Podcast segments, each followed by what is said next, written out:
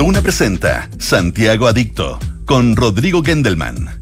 Auspicio de Megacentro. Banco de Chile. El Banco de Chile. Inmobiliaria Hexacón. Falabella. Manéjate con Quinto y arrienda un Toyota para tus vacaciones. Y con Enel puedes elegir un mañana mejor. Duna. Sonidos de tu mundo. ¿Cómo están? Muy buenas tardes, dos en punto este día lunes 15 de enero comienza Santiago Adicto en Radio Duna, este espacio en el que hablamos de ciudad, en el que hablamos de cultura. Les cuento que hoy día apenas termine Santiago Adicto a las 3 en punto, eh, se van a poder conectar con nuestros queridos Polo Ramírez y Pancho Aravena que van a estar transmitiendo toda esta semana a las 3 de la tarde desde el Congreso Futuro, desde el Seina, ese centro de extensión que tiene el Instituto Nacional en la calle Arturo Prat, un lugar extraordinario, todavía probablemente no tan conocido, em, pero es un lugar muy, muy potente que tiene entrada separada del Instituto Nacional por suerte, eh, y que tiene es un lugar maravilloso. Así que si les va a tocar ir esta semana al Congreso Futuro y no conocen el Seina, se van a encontrar con un lugar potentísimo en términos de espacios para la cultura, con una sala de conciertos increíble, con unos murales maravillosos, lo que fueron las catacumbas del Instituto Nacional por 40 años, hoy es el CEINA, el centro de extensión del Instituto Nacional, la sede del Congreso Futuro, de donde van a estar transmitiendo, como les digo, todos los días a las 3 de la tarde nuestros queridos compañeros de trabajo, Polo Ramírez y Pancho Aravena. Hoy en Santiago Adicto vamos a conversar con un hombre que mezcla dos profesiones y las vuelve de alguna manera un solo oficio. Él es ingeniero civil estructural y magíster en intervención del patrimonio arquitectónico de la Universidad de Chile, ambas carreras. Se llama Santiago Sáenz y el año pasado, hace un poquito más de un año, comenzó con un proyecto en redes sociales, en Instagram específicamente, que ha sido súper exitoso. Yo lo empecé a seguir hace varios meses y me gusta tanto su cuenta. He ido aprendiendo mucho además que me dieron muchas ganas de conversar con su creador, Santiago Sáenz. Se llama el creador de La Forma del Patrimonio.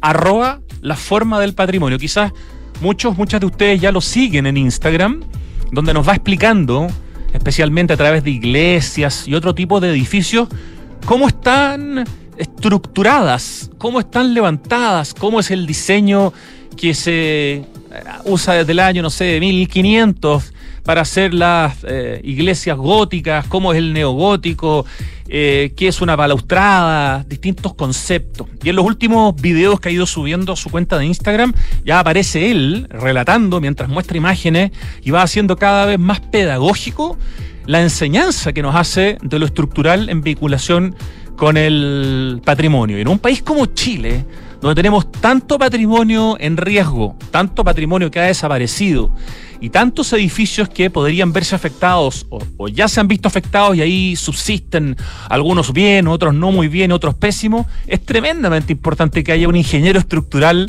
especializado en patrimonio. Así que Santiago Sáenz nos va a estar contando de eso y más.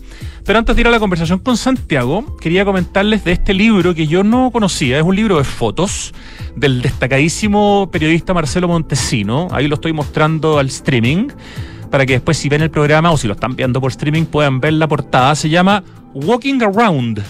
Y entre, entre paréntesis Santiago, de Marcelo Montesino. Por la foto en blanco y negro, la portada, uno podría decir, pensar que es un libro de los años, no sé, 70, pero es un libro que está publicado su primera edición el año 2015 en la editorial Pehuen.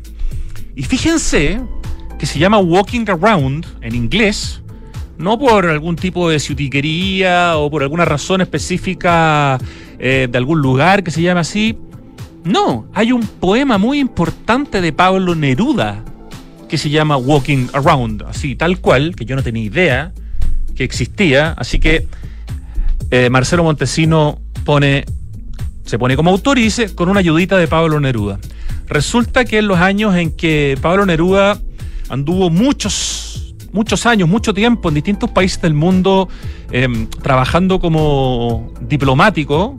Eh, recordemos que estuvo en Rangún, en Birmania, como cónsul en Sri Lanka, en Java, en Singapur, en Buenos Aires, en Barcelona y en Madrid.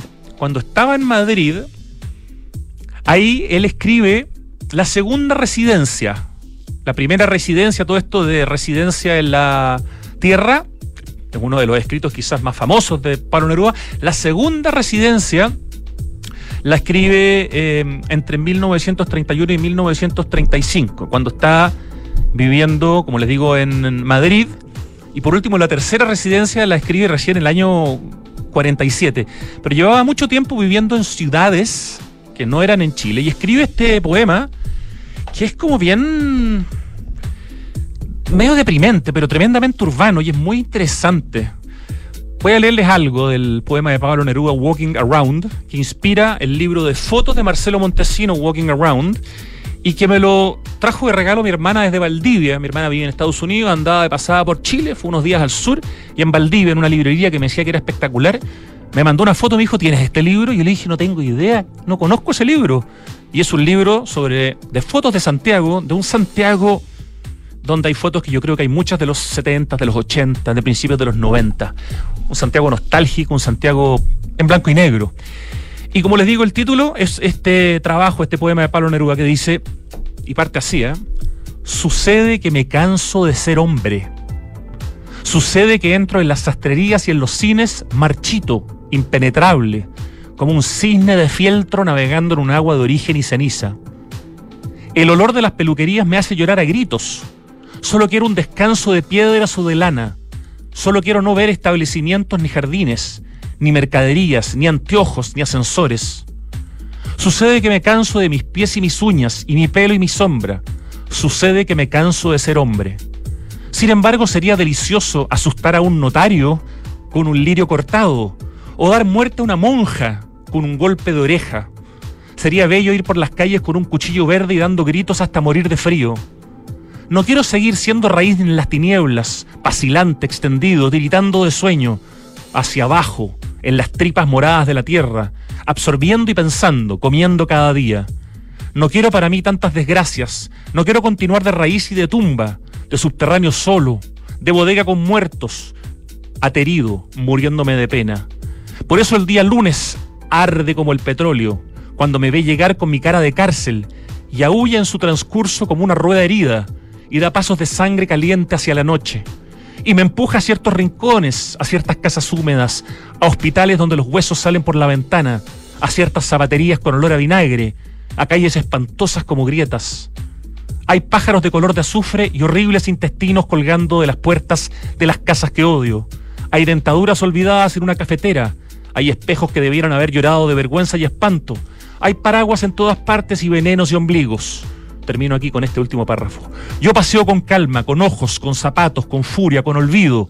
Paso, cruzo oficinas y tiendas de ortopedia y patios donde hay ropas colgadas de un alambre, calzoncillos, toallas y camisas que lloran lentas lágrimas sucias. Al final lo leí entero. Ese es el poema Walking Around de Pablo Neruda, de la segunda residencia escrita en España en los años 30 y que le da el título a este libro de fotos de Santiago de Marcelo Montesino, que se llama Walking Around, entre paréntesis Santiago, de Ediciones Pehuen. Vamos a la música. Vamos a retroceder, no tanto como el poema de Neruda, pero sí al año 1977 para escuchar este temazo de la banda Player, que se llama Baby Come Back.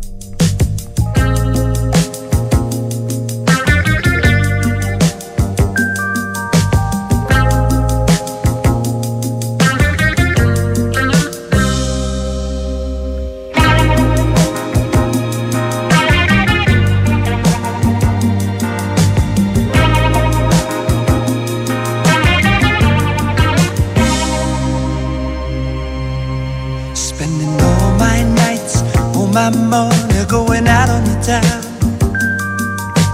Doing anything just to get you off of my mind. But when the morning comes, I'm right back where I started again. And trying to forget you is just the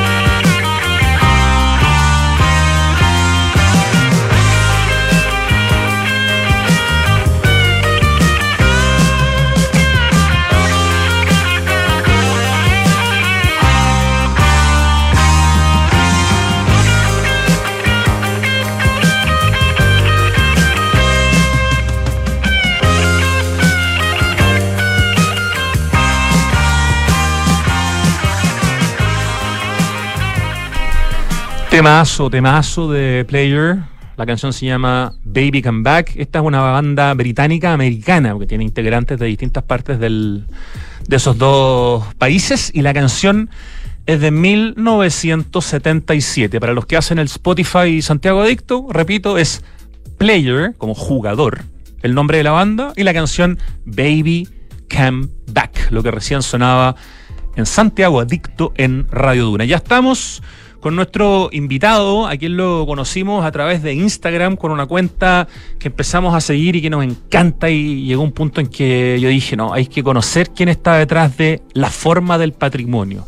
Arroba la forma del patrimonio, una cuenta en Instagram que lleva poquito más de un año y ya tiene más de 22.000 seguidores con poquito más de 100 publicaciones, lo cual demuestra que hay muchísimo interés por el trabajo que hace de difusión Santiago Sáenz. Bienvenido, Santiago, a tu programa Tocayo, Santiago Adicto. Gracias, sí, mis papás me pusieron este nombre casi de forma premonitoria, pero ha funcionado bien. Gracias por la invitación y de poder compartir qué es lo que hago.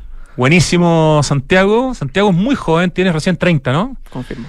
30 años. Bueno, a mí me parece muy joven, ¿ya? Si usted tiene 18 y está escuchando el programa, dirá, ¿por qué este señor dice que tan joven a los 30? Bueno, yo tengo 24 años más que Santiago, así que me parece que es muy joven. Santiago es ingeniero civil estructural de la Chile, de Bochef, ¿no? Una, es como una catedral de la ingeniería civil, eh, la escuela de la Chile, que tiene 170 años, acaba de cumplir, ¿no? Exacto. Y además, Santiago es magíster en intervención del patrimonio arquitectónico, también de la Universidad de Chile. ¿Ese magíster en intervención del patrimonio se hace en la FAU? Exactamente. Sí, en la Facultad de Arquitectura y Urbanismo. Ok, un edificio también antiguo, muy interesante, que da, ya lo, se not- lo has estudiado porque lo has publicado, de hecho, también en...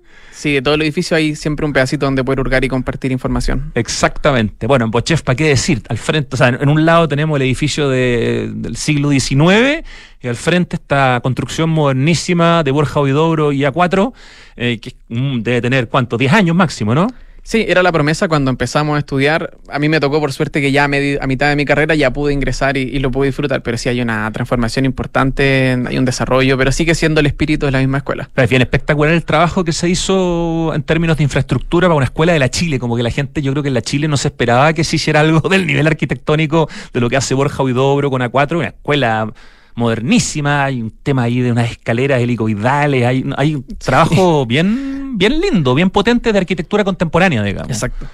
No, notable. Entonces, tener esas, todas esas opciones patrimoniales de, de distintas épocas es muy interesante, creo yo, sobre todo para alguien como Santiago con su sensibilidad eh, a la ingeniería, a la arquitectura y al patrimonio. Bueno, trabajas hoy en día y hace algunos años ya en IDIEM, Sí, es el Centro de Investigación y Tecnológico de la Universidad de Chile. ¿Ese dónde está ubicado? en Buchef, Ah, también. en el patio trasero, pero ahí estamos. Ah, sí. ya, o sea, has vuelto a, a sí, donde uno fue feliz, sí. ¿Hace cuánto? ¿Unos cinco años? Sí. Perfecto. Y tus líneas de investigación van por la vulnerabilidad sísmica, por la fragilidad de estructuras y por las estructuras de albañilería. albañilería. Eres el creador, Santiago Sáenz, de arroba la forma del patrimonio. Los invitamos a seguir esta cuenta porque yo creo que al 100% de la gente, bueno, no ya, al 95% de la gente que escucha este programa le va a interesar lo que publica Santiago en la forma del patrimonio, arroba la forma del patrimonio. Y lo creaste como una forma de difundir el patrimonio que nos rodea con una mirada estructural. Parto preguntándote, Santiago, lo siguiente. Hay muchos ingenieros, o sea, no sé si hay muchos ingenieros estructurales en Chile, pero hay muchos que son ingenieros estructurales en Chile que decidieron esa especialidad, ¿no? Que se, to- se decide en qué año de ingeniería civil del plan común. En tercer año, uno En dice, tercero. si quiero ser ingeniero civil, podríamos decir que en obras civiles, y ya uno cuando pasa del cuarto al quinto dice, mira, me gusta más la hidráulica, lo estructural o lo geotécnico. O sea, primero eliges el civil y después dentro del... O sea, de ingeniería civil eliges civil. Y dentro del civil está estructural, Sí, corrígeme, hay, sí, ¿no es cierto? Claro, un plan común, luego obras civiles, y ya finalmente decir, mira, yo quiero estudiar estructuras. Y si no es estructuras, ¿qué otras opciones hay dentro de ese...? Geotécnica, geotecnia, perdón, o hidráulica. Ya, súper interesante. Entonces, la pregunta era, eh, ¿te tocó algún evento o relacionado con algún terremoto? Que es algo que ha marcado muchas veces a ingenieros que están estudiando el plan común y sucede un terremoto o, o tienen un terremoto muy recordado en su cabeza y, y eso los hizo decidir incluso cuando estaban en el colegio que querían... ¿Hay algo sísmico que te llevó a interesarte por la ingeniería estructural específico? Eh, Yo, no realmente, porque me acuerdo del terremoto del 2010, estaba en Santo Domingo, en un camarote, y me Tenía, bueno, despertaron... tenías 18 años más o Claro, menos, ese es el ¿no? problema. Yo no, no tuve la dicha, digamos, de vivirlo ya un poco más, más adulto, así que. Pero era- ya, ya era grande, digamos, o sea, Sí. lo viviste, ¿no? ¿no? Claro. Ajá. ¿Y no tuvo que ver ese, ese terremoto con tu interés posterior? No, no, incluso yo alcancé a estar una semana en ingeniería mecánica. Y después dije, no sé por qué me llamó la ingeniería civil, no tengo ninguna explicación lógica, pero creo que tomé la decisión correcta. Quizás tendrías que psicoanalizarte para poder entender cómo el subconsciente te llevó a... Sí, sí, es, que- es medio raro, pero. Ya, y tampoco por el lado de la familia, ni, ni un abuelo, ni un papá vinculado con este mundo, nada de eso, ¿no? Nada, nada, nada. Me contabas antes que tu familia venía por el, más por el mundo de las leyes. Sí, y arranqué a tiempo.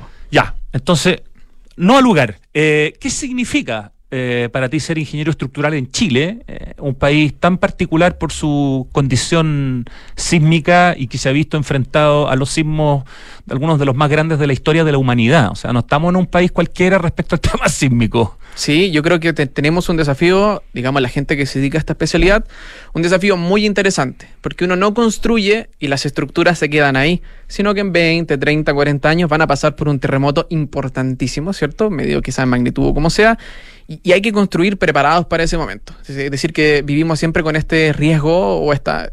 Vivo siempre con la noción de que podría, digamos, temblar algún minuto y también es parte de la responsabilidad cuando uno diseña o revisa algún proyecto. ¿Y, qué te parece eh, en general? ¿Cuál es el nivel de la ingeniería estructural en Chile? La legislación que se ha ido además actualizando con cada evento sísmico, que la ha ido haciendo más exigente y más precisa probablemente, ¿no? Sí, es necesario. Es decir, quizás la primera norma, la que hoy en día nosotros utilizamos, la diseño sísmico de edificios, que es de la 433, la primera versión es del año 72. O sea, han pasado ya 50 años y siempre vamos cambiando. Cada terremoto es una instancia de mejora, tanto en la calidad de la estructura como en nuevas normativas que nos van guiando a ser mejores ingenieros. Confiésame, como ingeniero estructural, eh, aunque te has metido en el tema patrimonial, pero hoy día hay una parte tuya que le gustaría, entendiendo que no es que se lo desea a los demás, pero le gustaría ver qué pasa, o sea, tener la experiencia de un sismo importante. Yo, o sea, yo creo que es imposible ser ingeniero estructural y no desear encontrarse con un terremoto. Sí, eh, in- incluso creo yo en particular las personas que le gustan las estructuras y se dedican a ver eh, levantamiento de daño, fisuras, rehabilitar estructuras dañadas.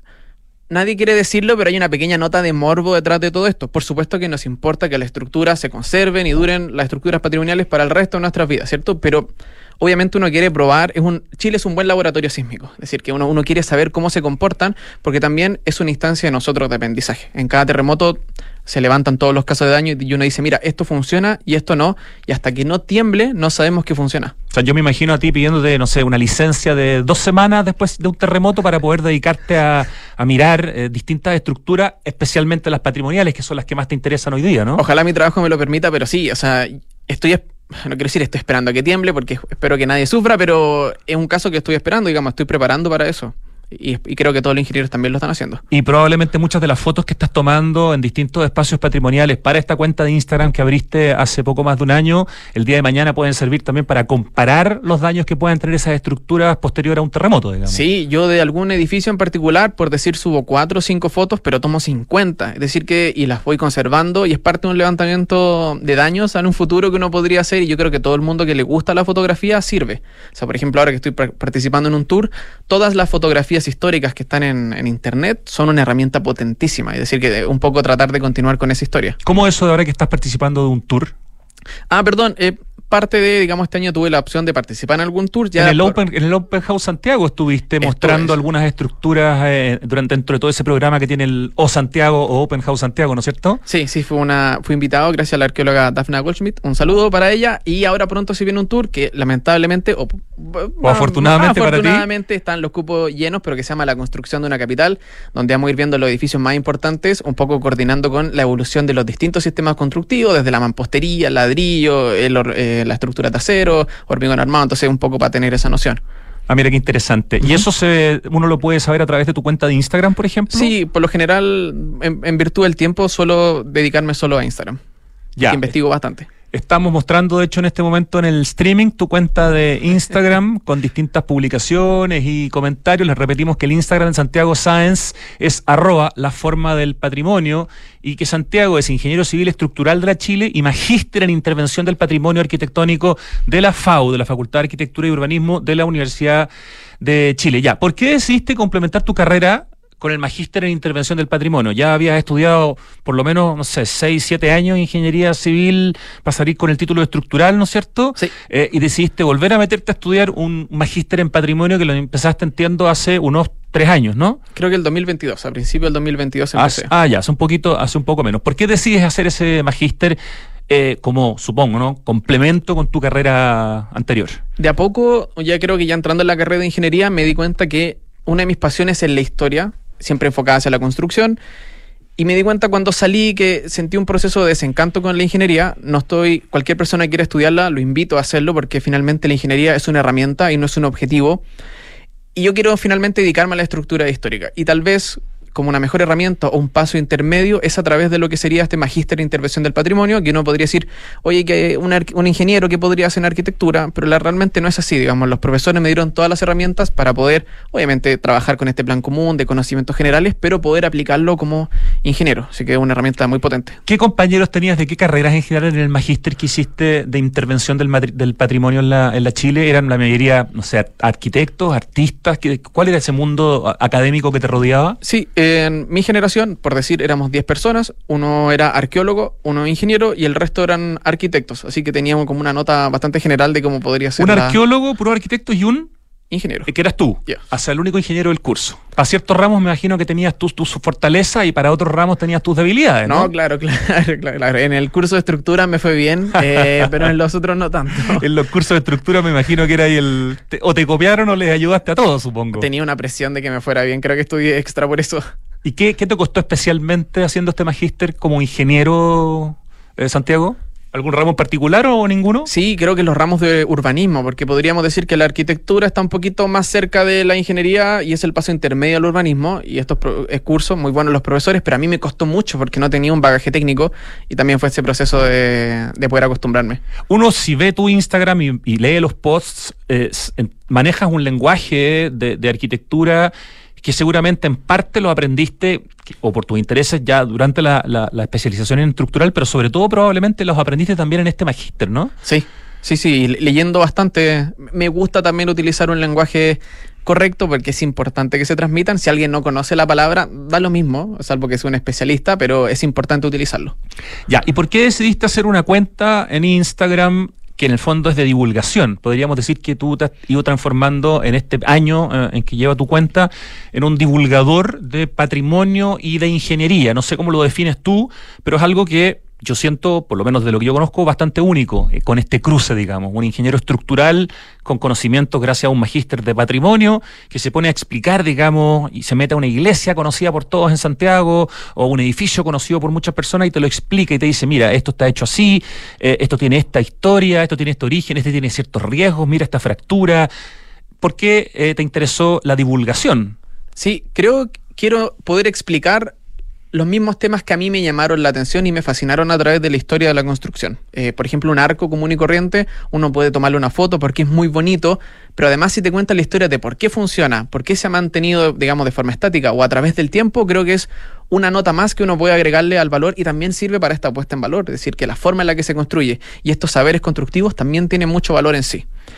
¿Y cuál ha sido para ti la, la- la reacción de ver que tu cuenta con un solo año, partiste en diciembre del año pasado, ¿no es cierto? O sea, lleva apenas un año, eh, ya tiene más de 22.300 seguidores con solo 105 publicaciones. Yo encuentro que el, el número es bien espectacular, sobre todo para una cuestión que es más específica. pues, no- Esto no es un, un Instagram, digamos, de eh, personas en traje de baño, digamos, sino que tomando solo en la playa, ¿no? Si me empiezo a ir mal con los seguidores, quizás voy a tener que empezar a tomarme fotos. Eh, yo pensaba que era nicho. eh, cuando le dije, mira, aquí me va a seguir 100 personas y si está bien, porque crecer nunca fue el objetivo, sino que era parte del proceso. Pensé que era nicho, pero me equivoqué. Y hay, hay gente que le gusta de todo. Sí, trato de mantener un lenguaje un poquito más eh, eh, relajado, pero siendo preciso y poder también transmitir esta información a cualquier persona que esté interesada. Para mí, obviamente, me da una sensación de gratitud porque no publico tanto, pero me dedico bastante a poder investigar, trato de contrastar las fechas, los datos, para no equivocarme y poder transmitir quizás no mucha información, pero que esté correcta. ¿Podría esto orientarse en el día de mañana a dedicarte solo e- eventualmente a la divulgación, escribir libros, por ejemplo, para niños o para adultos, ser un divulgador de alguna manera, así como cuando uno habla de Carl Sagan, divulgador Sí, de temas científicos? eh, no sé, un divulgador de estos temas que hoy día quizás en Chile no, no, no está ese espacio, digamos, en el, en el mercado de los libros, de la divulgación, de las cuentas en redes sociales. Sería una, una labor muy bonita, creo que enseñar tiene en sí una virtud muy importante. Hay profesores de la universidad, por ejemplo, del magíster, que ya han hecho esto, por ejemplo, como Natalia Jorquera o Gabriela Muñoz, que tienen libros que son historia, construcción Sí, y con patrimonio. Natalia Jorquera hemos conversado aquí, claro. Muy buen libro. Ella obviamente, yo estoy aprendiendo de ella, digamos, yo lo que comparto no estoy diciendo este el patrimonio y esta es la verdad absoluta, sino que es un poco el patrimonio con la mirada que nos rodea. Y yo también aprendo mucho haciendo los posts, porque a veces tengo una vaga noción de algún concepto, digo, mira, esto es interesante, y luego cuando empiezo a estudiarlo digo, oye, esto es más interesante aún y quiero compartirlo. Así que también es un proceso mm, para mí, y a veces cuando visito algún lugar, que lo he visitado antes, voy a ver la publicación, porque no me acuerdo qué es lo que decía. Las iglesias parecen ser tu obsesión. Si uno ve la cantidad de posts eh, de estos poco más de 100 que has hecho dedicados a distintas edificaciones, las iglesias se llevan el protagonismo absoluto, ¿no?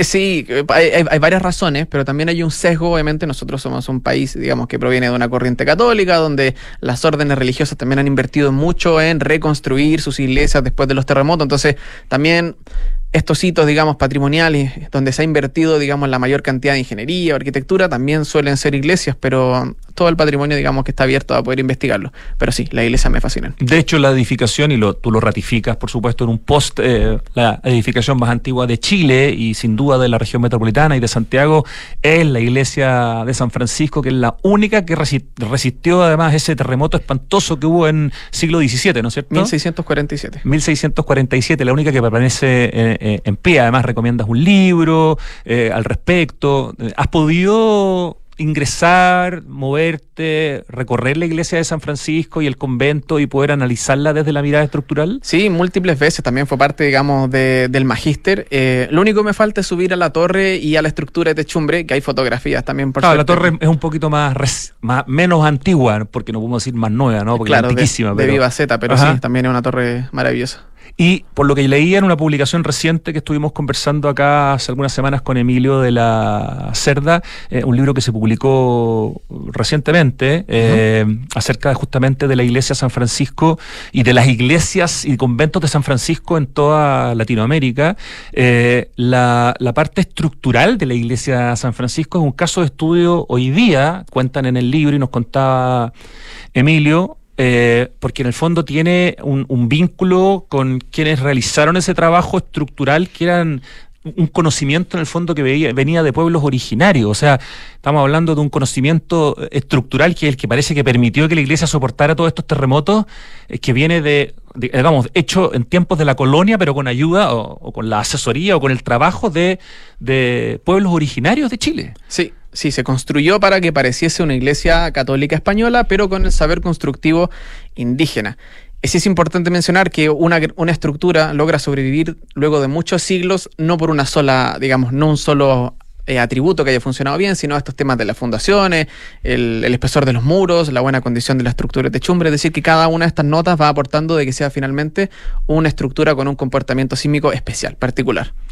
Estamos conversando con Santiago Sáenz, el creador de la cuenta La Forma del Patrimonio, que les recomendamos seguir. Es tremendamente interesante porque ahí mezcla todos sus conocimientos de ingeniería civil estructural con sus conocimientos de patrimonio, con el magíster que hizo la intervención del patrimonio eh, arquitectónico. ¿Qué te parece el estado de conservación del patrimonio arquitectónico en general que hay en, en- Santiago? Eh, no, no hay nada tan antiguo, ¿cierto?, como la iglesia de San Francisco, pero hay eh, edificios que tienen por lo menos un siglo o dos de esos, hay, hay varios. Si tuvieras que tener una observación más o menos general, ¿cuál es el estado del arte un poco de la conservación eh, del patrimonio arquitectónico hoy día en Santiago? Creo que es una respuesta interesante que tiene muchas aristas y cada especialista va a tener una opinión diferente. Si me pudieses preguntar a mí quizás dentro de este estado de conservación, ¿qué es lo que más me preocupa? Sí. Me preocupa yo creo que la desaparición de las construcciones de tierra, Eh, el adobe, la quincha, el adobillo, que con el paso del tiempo, obviamente el los procesos de desarrollo eh, inmobiliario van desapareciendo y cada vez tenemos menos patrimonio de este tipo de construcciones, ¿cierto? Este tipo de técnicas con las que se han construido. En general, hay otras estructuras que no me preocupan tanto. También somos un país resiliente que iba aprendiendo aún cada uno de los terremotos. Pero este desarrollo en las últimas décadas ha, hecho que nuestro patrimonio en tierra haya desaparecido. En particular, creo que más o menos el 50% de Santiago está edificado en tierra. Entonces, preocupante. Y tú, das un ejemplo bien interesante y que, que lleva a una discusión que se dio en tu cuenta de Instagram respecto de la iglesia San Francisco de Borja, una publicación que hiciste en el segundo semestre del año pasado, en que la muestra que esta iglesia que fue casi completamente destruida por dentro, digamos, eh, producto del estallido social, la iglesia también conocida como la iglesia de carabineros, ¿no es cierto? La iglesia de San Francisco de Borja, y cuya fachada hace algunos meses fue pintada, pero por dentro permanece todo igual por las fotos que tú, tú muestras. Y en el fondo tú haces una pregunta, también das un poco tu opinión diciendo... ah, ¿Tiene sentido gastar el, no sé, el, que el primer presupuesto vaya a pintar la fachada de una iglesia que está completamente destruida por dentro? ¿No deberíamos estar gastando esta plata, no sé, en, en darle alguna protección estructural? Cuéntanos un poco qué es lo que te tocó ver y qué es lo que te tocó sentir cuando fuiste a mirar la iglesia de San Francisco de Borja desde tu mirada del patrimonio, de tu mirada como ingeniero estructural y de tu mirada como ciudadano de Santiago. Sí, sí, sí. Mi mirada, mi mirada como ciudadano, oye, por supuesto que es una situación lamentable que uno no quiere que se repita, ni, ni en este caso nuevo, ni en el resto de los casos. Es muy fuerte verla por dentro. o sea, Sí,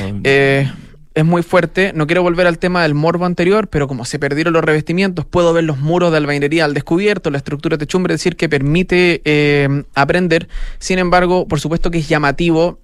¿Cuál es? Porque es la primera decisión pintarla? ¿Quién la pinta? ¿Era el color original anteriormente? Un poco te da esta, esta cara, si uno quizás mira a través de un telescopio y decir, mira, esta parte de la estructura se volvió a pintar y está todo bien, pero realmente afecta la autenticidad de qué fue lo que pasó. Eh, podríamos, no sé finalmente qué se va a hacer con esa iglesia, es un proceso realmente el que yo no participo, porque no la visito, ¿cierto? No soy parte de esa comunidad.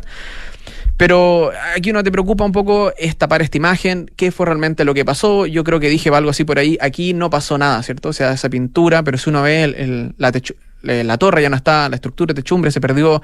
Entonces hay un poco esta tensión entre uno lo que intenta aparentar con el estado real de conservación de la estructura. Y por suerte que no ha temblado, porque los muros del claristorio, que son muros que están en voladizo, perfectamente se podrían caer, no hay nada que lo impida. O sea, esa iglesia, tú dices, después de tu visita, digamos, después de verla hace algunos meses, en la medida que no se le ponga algún tipo de soporte hasta que se pueda arreglar definitivamente, está con un riesgo, podría estar con un riesgo importante de, de caerse, digamos, frente a una situación sísmica. Sí, o sea, los templos neogóticos de alminería son muy, muy vulnerables y de las pocas cosas que permitan que funcionen bien en la estructura techumbre. Es decir, que sin esas, eh, por supuesto que un, este, digamos, es crónica una muerte anunciada. O sea, por suerte que no ha temblado. Muy distinto es lo que uno ve hoy, digamos, sí, y también lo, lo muestras en tu cuenta de Instagram, Santiago, cuando uno va a la Basílica del Salvador, que es esta impresionante construcción también en el centro de Santiago, en este caso particular en el barrio Yungay, eh, y entra y ve todos estos soportes estructurales que hacen que la iglesia por dentro se vea increíblemente rara,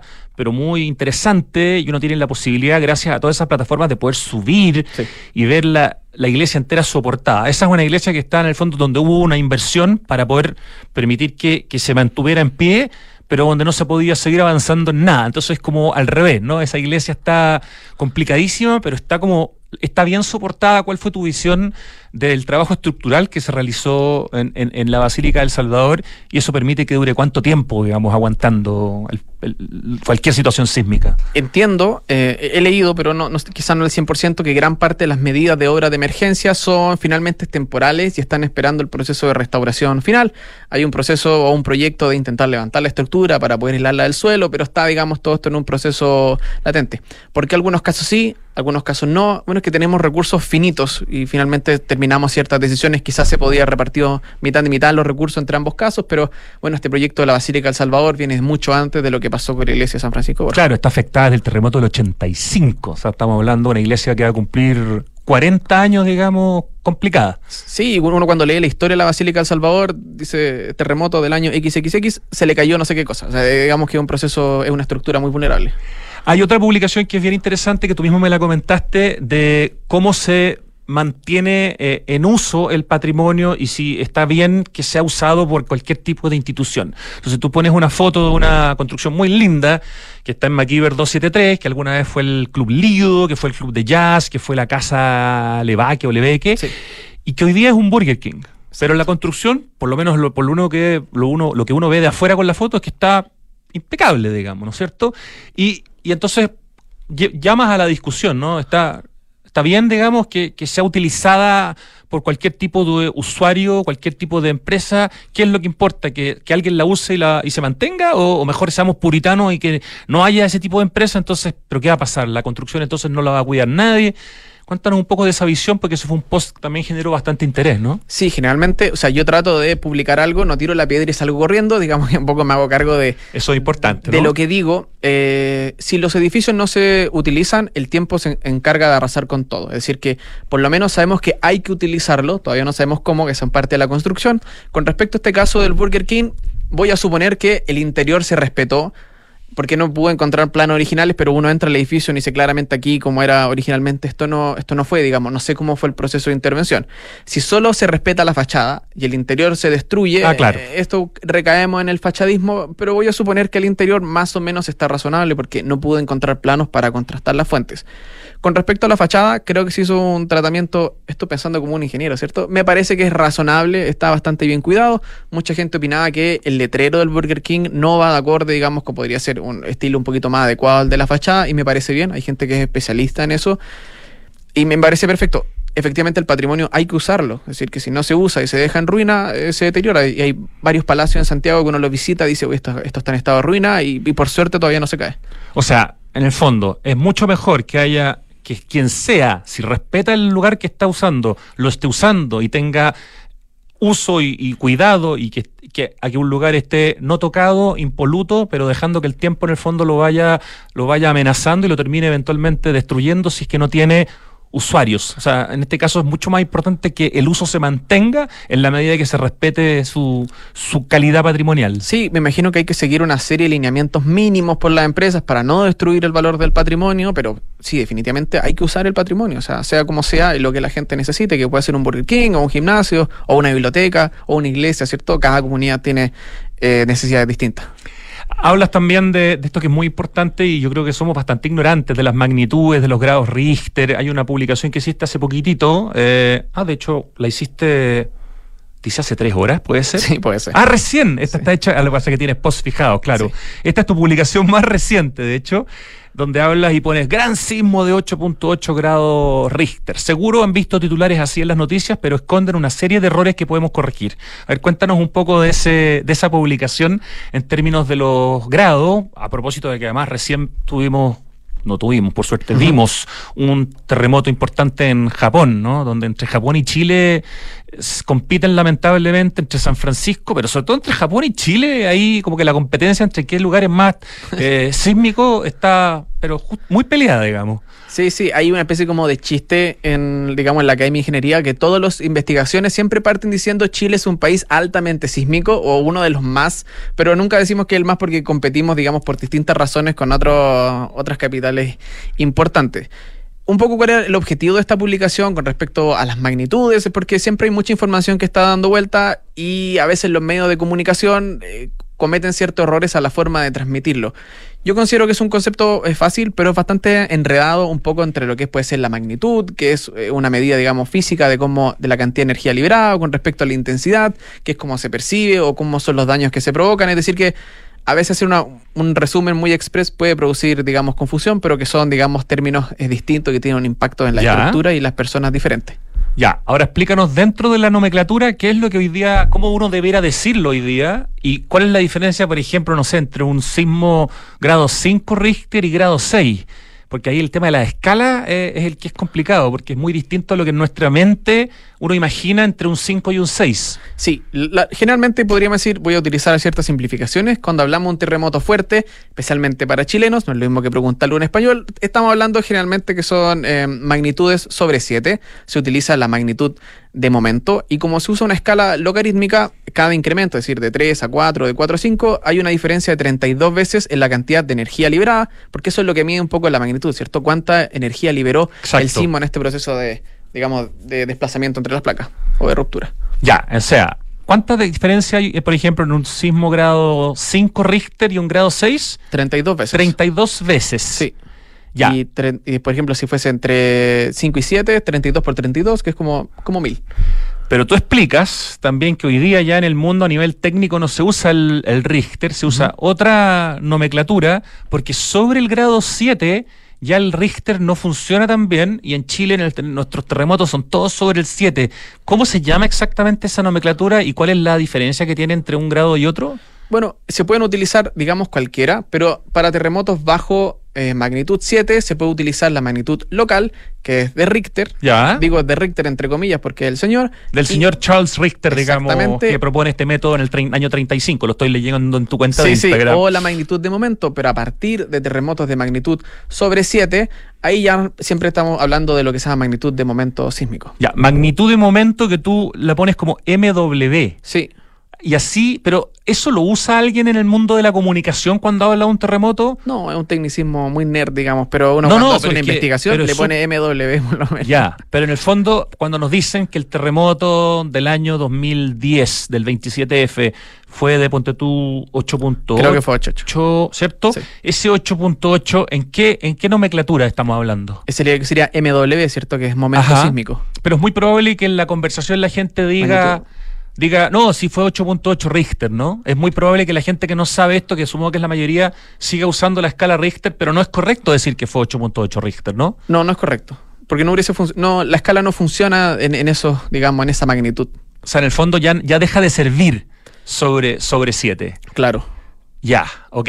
Y tu visión del reciente terremoto de Japón, que fue hace algunas semanas, que aparentemente el número no fue tan impresionante, pero en términos de desastre, eh, sobre todo en el epicentro, fue bien complejo. ¿Nos puedes contar un poco de tu visión de ese terremoto reciente en Japón? Sí, eh, no lo he investigado en tanto detalle, pero sí sé que fue de intensidad 9 en la escala de Mercalli modificada, que es una medida de cómo se percibieron, ¿cierto? Ah, Mercalli es la otra, claro. La otra es Mercalli, que esa es una medida no de la magnitud, que es un parámetro, podríamos decir, físico, como la energía liberada, sino que la intensidad de Mercalli modificada, creo que es de 1912 por ahí. Ese tiene una escala del 1 al 12 que habla de si lo percibieron las personas, por ejemplo, los perros, se movieron las lámparas, se empezó a romper las fisuras los dinteles, se colapsaron edificios y va un poco aumentando. Creo que en el caso de Japón fue de intensidad 9, que es bastante destructivo y un poco comparar cuáles son las realidades entre países distintos, que no solamente tienen una geología distinta, ¿cierto? Una simbología diferente, también tienen realidades y presupuestos distintos, es complicado comparar, pero sí nos recuerda un poco que aquí va a temblar. Es decir, que nosotros, al igual que ellos son vulnerables, nosotros también lo somos. Es decir, y nosotros tenemos construcciones también de un carácter distinto, como tienen las construcciones japonesas, que son mayormente de madera, nosotros eh, tierra, eh, ladrillo, entonces también hay un problema completamente distinto. Pero después de un terremoto como el del 2010 que tuvimos en Chile, que fue eh, gigantesco, el del 85, que fue importante, todavía quedan estructuras que pueden caerse después de todo lo que ya se ha caído, incluyendo el último del 2010. Y eso depende de qué tipo de terremoto también tengamos. Porque hay distintos tipos de terremotos, ¿no? Sí, hay distintos tipos de terremotos. El detalle preciso no lo manejo, pero hay algunos que tienen duraciones distintas, contenidos de frecuencias diferentes, porque también cada estructura vibra a una frecuencia distinta. ¿Cómo sabemos nosotros, eh, digamos, algunas estructuras que sobrevivieron al 85, al 2010, quizá al 2010 apenas, eh, y fueron reforzadas después del terremoto? ¿Quién me asegura a mí que ahora para el terremoto, voy a decir algo, por ejemplo, el 2040 va a funcionar correctamente? Ok. Así que también esa es parte de ese laboratorio sísmico donde puede ser que las estrategias que se propusieron para el terremoto del 2010 están en prueba. Pero mirando en retrospectiva al terremoto del 2010, cuando tú todavía no sabías que querías estudiar esto, pero en el fondo lo tienes cerca, has podido ver algunas de las estructuras no sé, en videos que se cayeron, otras que se reforzaron. ¿Cómo te parece que, que Chile, en el fondo, eh, eh, gracias a su legislación y a sus, no sé, ingenieros, enfrentó o, las consecuencias de ese terremoto para la, para la magnitud que tuvo? Porque cuando uno ve la cantidad de edificios que se cayeron, que fueron, creo que se pueden contar con los dedos de las manos, es bien impresionante para la, magnitud del terremoto, ¿no? Sí, no sé si recuerdo algún, algún estudio del profesor Saragoni, algo dice que en esa época habían algo así como entre mil o diez mil edificios y solo murieron cuatro personas con ocasión de esos edificios. Es decir, que nuestra construcción de edificios de hormigón armado y acero presenta un muy buen comportamiento sísmico, salvo algunos casos particulares que los desechamos. Y también ciertos tipos de construcciones son más vulnerables ante otras. Y no digo solamente los daños que presentarían, como las construcciones de adobe, pero cuántas construcciones de adobe se perdieron producto de que fueron simplemente demolidas en vez de recuperadas y restauradas. Es decir, que me preocupa también mucho la construcción de tierra, también por esa vulnerabilidad y nuestra valoración. Generalmente ese tipo de construcciones son entendidas por la sociedad como construcciones eh, muy humildes y algo así, pero que se pierde ese valor realmente que tienen. O sea, a veces la consecuencia del terremoto en el, en el daño humano puede ser tanto mayor que la que produjo el mismo terremoto, digamos. Sí, efectivamente. Por eso hay que ser eh, consciente y tratar de eh, también poner esta puesta en valor de estos saberes constructivos, que también es parte de una de las funciones del patrimonio. No me he metido tanto en Adobe porque no es mi especialidad, pero voy de a poco hacia allá. Eh, para empezar ya a cerrar esta conversación, pero me interesa saber tu visión del patrimonio más contemporáneo, pensando en el patrimonio moderno, lo que se conoce como arquitectura moderna, donde Le Corbusier es como el arquitecto ícono y construcciones en Chile como la CEPAL o el Monasterio de los Benedictinos o el edificio Verpaur, no sé, son, son algunas construcciones eh, icónicas. Ese tipo de arquitectura de hormigón que se realiza de manera importante en los años no sé, 50, 60, eh, 70, y la arquitectura, bueno, posmoderna y la arquitectura más contemporánea, ¿te interesan también dentro de tu campo de, análisis o te interesa más lo que tiene una data de por lo menos, no sé, 70, 80 o un años o un siglo hacia atrás, Santiago? Creo que no, no discrimino por materialidades, pero sí hay ciertas épocas donde me llama más la atención que otros. Por ejemplo, en el hormigón armado hay un caso bastante llamativo. Los primeros edificios, ya podríamos decir que son a partir de la década de 1910, son muy distintos a los que tenemos ahora y me sirven cuando hago peritajes. Con respecto a todo este, digamos, patrimonio, digamos, moderno, hecha con hormigón armado, una pregunta podría hacerse, sin ánimo de ser alarmista, ¿cuántos años más va a durar? Digámoslo, no tenemos experiencia de edificio en hormigón armado que tenga más de 120 años, es decir que de todo esto, los materiales que se utilizan, la compatibilidad, digamos, a largo plazo entre el hormigón y el acero va a hacer que a largo plazo nos tengamos que preocupar de la durabilidad de estas estructuras. O sea, en algún momento la antigüedad van a hacer que entren de- a- absolutamente dentro de tu campo de interés. Sí, muy seguramente.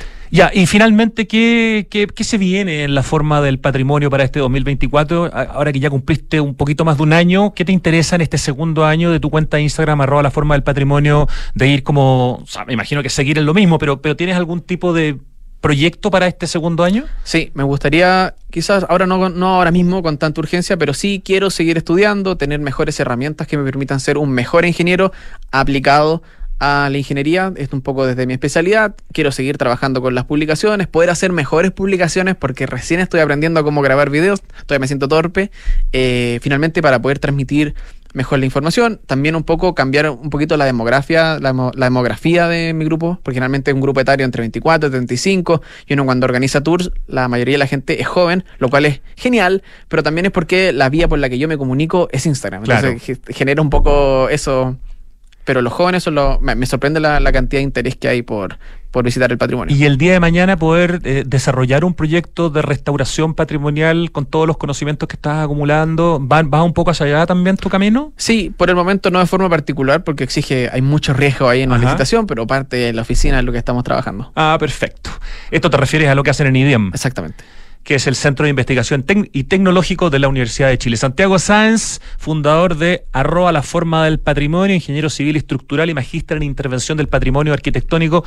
Muchas gracias por venir a conversar con nosotros. Felicitaciones por tu proyecto, que te siga mucha más gente, porque de verdad uno aprende un montón con tu cuenta y me parece que es genial haber hecho este cruce entre ingeniería estructural y patrimonio arquitectónico, Santiago. Muchas gracias por la invitación. Yo quiero invitar a todo el mundo a cualquier hobby o pasión que ellos tengan, que lo compartan, que sean también creadores de contenido, influencers entre comillas, y que compartan su contenido, que es muy interesante, y quiero que ojalá que todos también puedan dedicarse a eso. Además, uno no sabe a dónde lo lleva su hobby si lo empieza a, a tratar de manera más profunda, ¿no? Sí, sí, yo creo que también las redes sociales pueden ser un arma doble filo, pero hay un filo que es muy positivo, que es el de la cultura. Sí. Grande Santiago. Nos vamos al corte, ya vuelve Santiago Adicto. En Megacentro damos espacio porque sabemos que así llenamos de vida a los barrios. Por eso creamos infraestructura que combina bodegas, oficinas, comercio y áreas para actividades culturales con el fin de promover el encuentro de nuestros vecinos y aportar a la ciudad. Somos Megacentro, líder en el desarrollo de soluciones de bodegaje a la medida. En verano, disfruta lo más rico toda la semana con tus tarjetas del Chile. Lunes, 20% de descuento en la Fed Chocolate. Martes, 40% de descuento en Pizza Hut y Telepizza. Miércoles, 30% de descuento en Doggies, Mamut, Toby Beans y Juan Maestro. Jueves, 30% de descuento en KFC, Wendy's y China Walk. Viernes, 30% de descuento en bebidas preparadas en barra en Starbucks. Conoce todo y condiciones en bancochile.cl. Banco de Chile. Qué bueno ser del Chile. Edificio Lift de Hexacón Inmobiliaria es un espacio para vivir en la mejor ubicación de Vitacura, en un barrio exclusivo a pasos de todo lo que necesitas. Vive conectado con el diseño y la ciudad en departamentos de dos y tres dormitorios con próxima entrega. Visita el espectacular piloto en un proyecto donde la arquitectura está concebida desde el atrio principal, lo que define un estándar residencial superior. Conoce más en El clima está cambiando, volviéndose impredecible, con inundaciones y aluviones cada vez más frecuentes y extrema sequía en la región metropolitana. Pero en Aguas Andinas creamos BioCiudad, una iniciativa para dar soluciones concretas frente al cambio climático. Hemos construido nueva infraestructura para la ciudad y hoy seguimos avanzando, impulsando el uso de nuevas fuentes de agua para entregar nuevas soluciones a Santiago, para que el cambio climático no cambie tu vida. Infórmate en biociudad.cl. Cuando apareció el primer disco de The Stone Roses en julio de 1989, la prensa británica los aclamó como lo mejor que se había grabado en Inglaterra desde los 60. Con este álbum no solo llamaron la atención sobre la escena de Manchester, también sentaron las bases del Britpop que inundaría la siguiente década. El debut de los Stone Roses. Esta es la historia que te contaremos hoy desde las 8 y media en un nuevo capítulo de Sintonía Crónica Debut en Duna 89.7. ¿Cómo simplificas y disfrutas la vida? Comprando por internet y retirando en un click and collect a la pasada de la pega. Que la mejor carne para asado me llegue a la casa mientras preparo el aperitivo. Reencantándome con los espacios a través de pequeños cambios. Una planta nueva nunca está de más. Pagando con descuento en los mejores restaurantes. Además, junto puntos. Todas estas personas se encuentran en el ecosistema Falabella y sus marcas Sodimac, Totus, Falabella.com, Mall Plaza, Falabella Retail y Banco Falabella. Un partner para sus proyectos. Continuamos en Santiago, donde la temperatura está perfecta para tener una escapadita al sur, pasear por el lago, visitar el volcán y todo con Quinto. Este verano aprovecha el 20% de descuento en Quinto y arrienda el Toyota que quieras para tus vacaciones. Descarga la app Quinto Share y conoce nuestros puntos de retiro y modelos disponibles. Quinto. Promoción válida durante enero y febrero 2024 usando el código verano Quinto en tu app Quinto Share Latam. Estamos de vuelta en Santiago Adicto.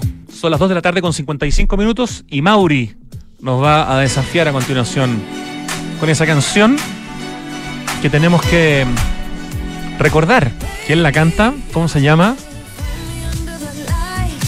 Mm, no está muy fácil, ¿ah?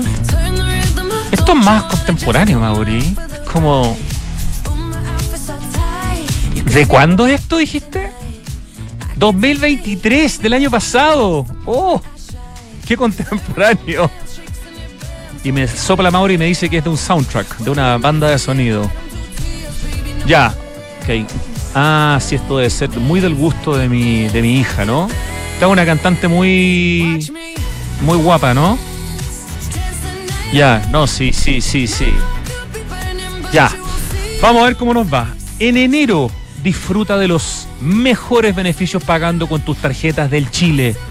Banco de Chile. Qué bueno ser del Chile. Banco de Chile en Santiago Adicto. Con el más amplio portafolio de soluciones de infraestructura para centros de distribución y bodegaje, Megacentro es líder en rentas inmobiliarias industriales con presencia en todo Chile, en Perú e incluso en Estados Unidos.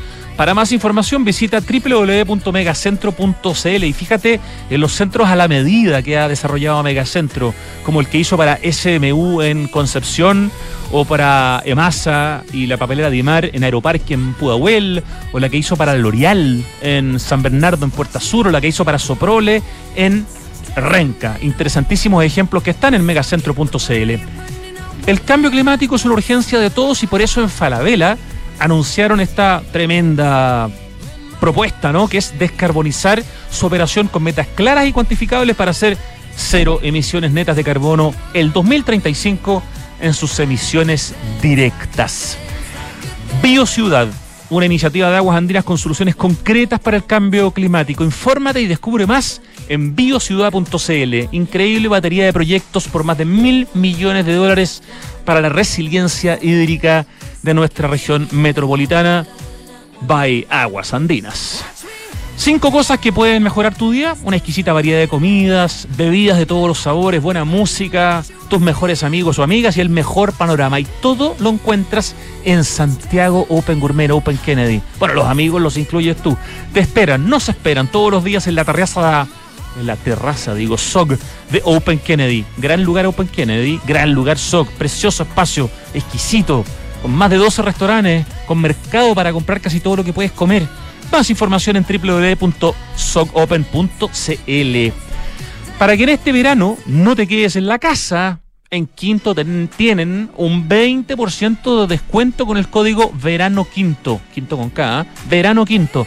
Descarga y regístrate la app Quinto Share y arrienda el Toyota que quieras para que vayas a todos lados. Ojo con los híbridos, como yo que tengo el híbrido Toyota, el Corolla Cross, porque hay varios híbridos. Qué maravilla de auto que son los híbridos de Toyota, que además se cargan solos, no hay que llegar a enchufarlos. Maravillosos. Smart Invest de Inmobiliaria Hexacón es lo mejor que le podía pasar a tus ahorros, ya que te permite invertir con múltiples beneficios en departamentos con gran plusvalía, incluyendo servicios como colocación y administración del arriendo. Esa maravilla es exclusiva para Casa Bustamante Ñuñoa y Mirador Casona en La Florida. Cotiza hoy desde 2.300 UF con la mejor asesoría en www.exacon.cl. Exacon está en Santiago Adicto. Ya, esta chica. Em, ay, es que. ¿Cómo se.? Dame la. ¿Cuánto tiene un nombre y un apellido? Tiene como unas letras, ya se me. Nombre y, nombre y apellido. Y mm, el nombre empieza con qué letra? D. D de dedo. Ay, no, sí, yo sé que está muy de moda y que obvio que debería saber, pero no está. Yo, no la escucho, la escucho cuando mi hija está en el auto y, y la pone. Es la excusa del viejo patético. Eh, después de la D que viene, una U. Y todavía no soy capaz de decirlo. ¡Ay, qué vergüenza! Ya, ¿el apellido con qué letra empieza? Con L. por favor, que no me esté escuchando mi hija, por favor. Eh, y después de la L, una I. ¡Ah, ya! Ah, por fin. Uy, que me costó, qué vergüenza, Dua Lipa.